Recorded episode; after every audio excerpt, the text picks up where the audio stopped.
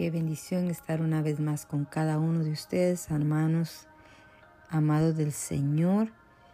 Hoy queremos compartir una poderosa palabra del Señor y le hemos titulado El llamado de Dios y nuestras excusas. La lectura dice en el Éxodo 3, versículo 11 al 13 y capítulo 4 del 1 al 13.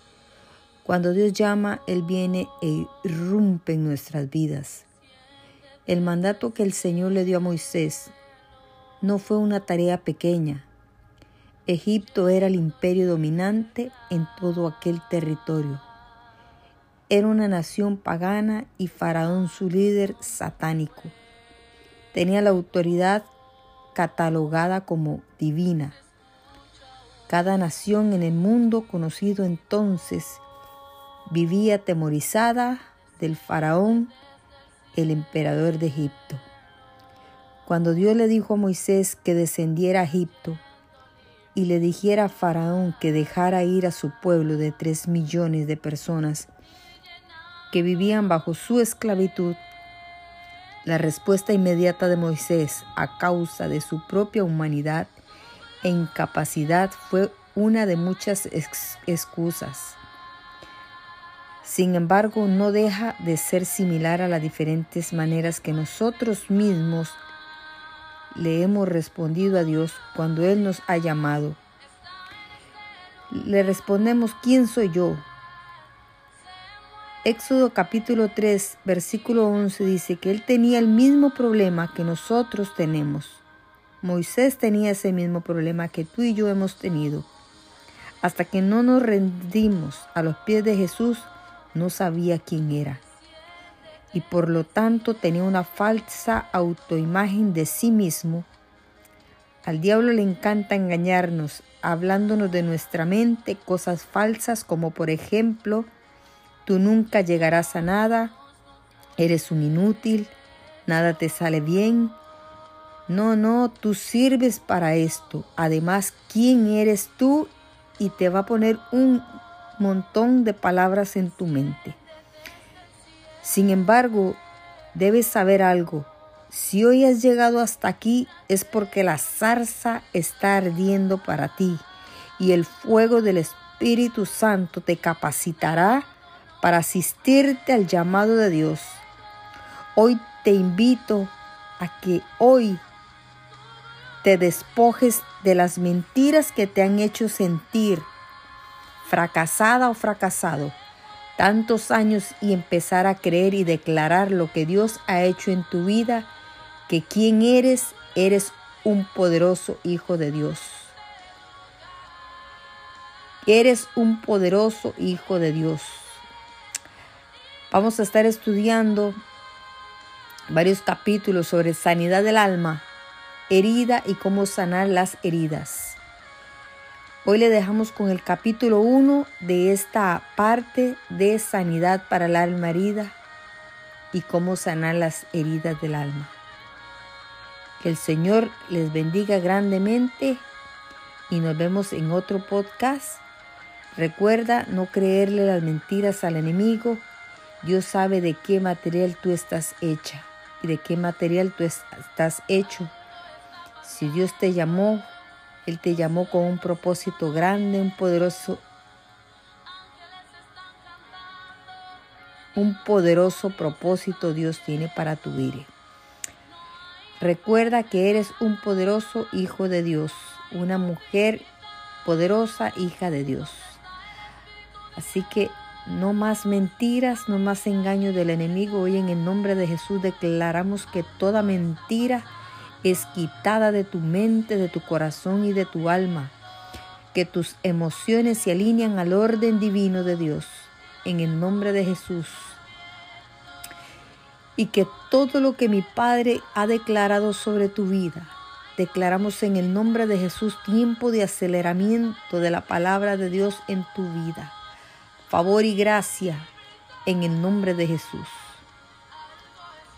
Bendiciones. Qué bendición estar con una, una vez más con cada uno de ustedes compartiendo la palabra del Señor. Y hoy vamos a hablar de varios puntos y retomando lo que hablábamos en el capítulo anterior del llamado de Dios y nuestras excusas, vamos a hablar cinco puntos que quedaron pendientes para compartir este día.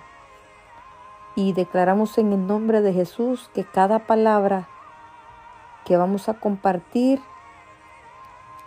sea revelada a tu espíritu, a tu alma y a tu mente en el nombre poderoso de Jesús. Dice en el, en el punto número uno, ¿quién soy yo? Él tenía el mismo problema que nosotros tenemos. Hasta que no nos rindamos a los pies de Jesús, no sabremos quiénes somos y por lo tanto tendríamos una falsa autoimagen de, nuestra vida o de, sí mismos. Al enemigo le encanta engañarnos hablándonos en nuestra mente cosas falsas, como por ejemplo, muchas veces te va a decir, nunca llegarás a nada, eres un inútil, nada te sale bien, no, nos, no, no, tú no sirves para esto, tú no lo puedes hacer. Muchas veces Él va a salir a nuestro encuentro, a llenar nuestra cabeza, nuestros pensamientos con cosas que no son reales. Sin embargo, debes saber algo. Si hoy has llegado hasta aquí es porque la zarza sigue ardiendo para ti y el fuego del Santo Espíritu es el que te va a capacitar. Punto número dos, ¿quién eres tú? Él quedó tan sacudido eh, por la presencia de Dios que se olvidó de toda la historia religiosa de su pueblo en la cual su propia madre lo había criado. Cuando tenemos un encuentro con Dios y ese encuentro es verdadero, ninguna religión te sirve para nada. Allí sale la luz, nuestro pecado, la santidad de Dios y allí reconocemos que no sabemos absolutamente nada de Dios y ese día Dios se nos revela, así como se le reveló a Moisés en esa zarza, se nos revela a nosotros. Cuando el Espíritu Santo se nos revela, somos transformados. En minutos, Moisés tuvo dos respuestas que había buscado por 80 años. ¿Quién era él? Y lo más importante, quién es Dios si realmente buscas de corazón a Dios. Esa será tu experiencia y serás transformado. Punto número 3. No soy elocuente. Otra de las mentiras que nos hablamos a nosotros mismos. Muchas veces queremos evadir el llamado de Dios Muchas veces decimos, Señor, quizás no tengo estudios, quizás no soy tan apto o no quisiera esto, no quisiera lo otro, me da miedo hablar. Y vienen muchos pensamientos a nuestras, a nuestras vidas. Pero el profeta Isaías aprendió a confiar en Dios que amaba y dijo, porque Jehová el Señor me ayudará, por tanto no me avergonzaré por eso puse mi rostro como un pedernal y sé que no seré avergonzado.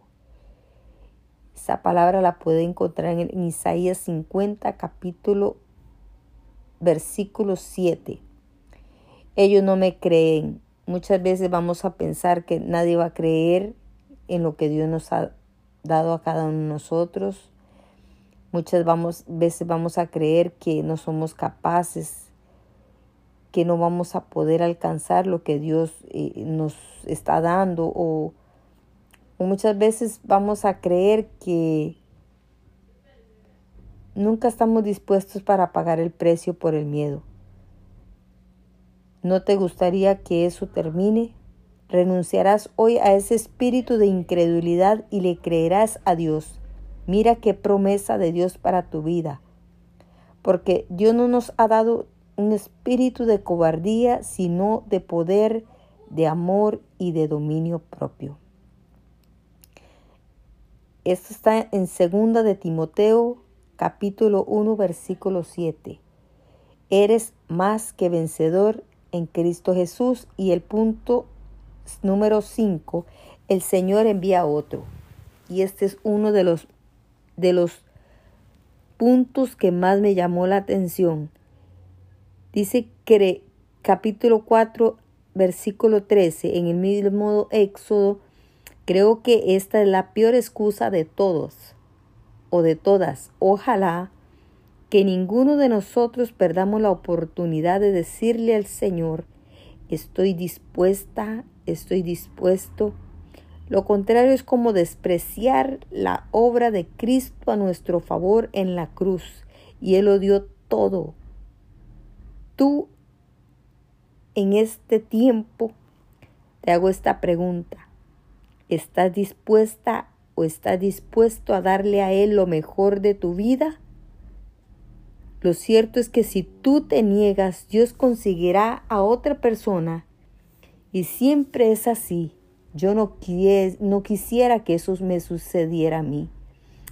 ¿Qué sentido tiene la vida si nos hacemos su voluntad? Yo no quiero que nadie se lleve mi bendición.